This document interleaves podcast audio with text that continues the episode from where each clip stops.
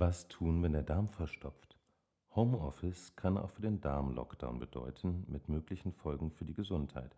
Wir sitzen mehr, bewegen uns weniger, haben Stress und das ärgert auch so manchen Darm. Er streikt. Hier ein paar Tipps, um ihn besser auf Trab zu bringen. Der Darm mag einen verlässlichen Rhythmus. Morgens nach dem Aufstehen ist eine gute Zeit für ein kleines Organtraining, weil die Darmmuskulatur dann aktiver wird. Natürlicherweise ist dafür das Sonnenlicht maßgeblich verantwortlich, denn es lässt den Serotoninspiegel im Blut steigen. Dieser Stoff macht uns nicht nur wach, er ist auch für die Bewegung der Darmmuskulatur notwendig.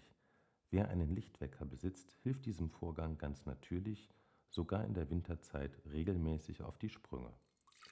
0,3 bis 0,5 Liter lauwarmes Wasser auf nüchternen Magen getrunken helfen den Darmtrakt zu dehnen. Dieser Reiz bewirkt ebenso, dass die Muskulatur des Darmes dann für einen besseren Abtransport sorgen kann.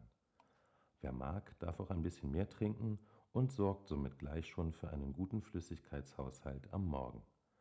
Ein paar Skippings gefällig? Wer seine Beine über Hüfthöhe bewegt, der massiert die inneren Organe automatisch mit und unterstützt den Darm über Bewegung, seinen Kreislauf übrigens auch. Zuletzt hilft der passive Transport von außen.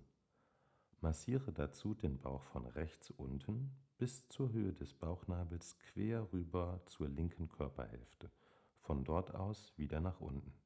Nur in diesem Richtungsschema denn das ist die Richtung, wo es rausgeht aus dem Darmlockdown.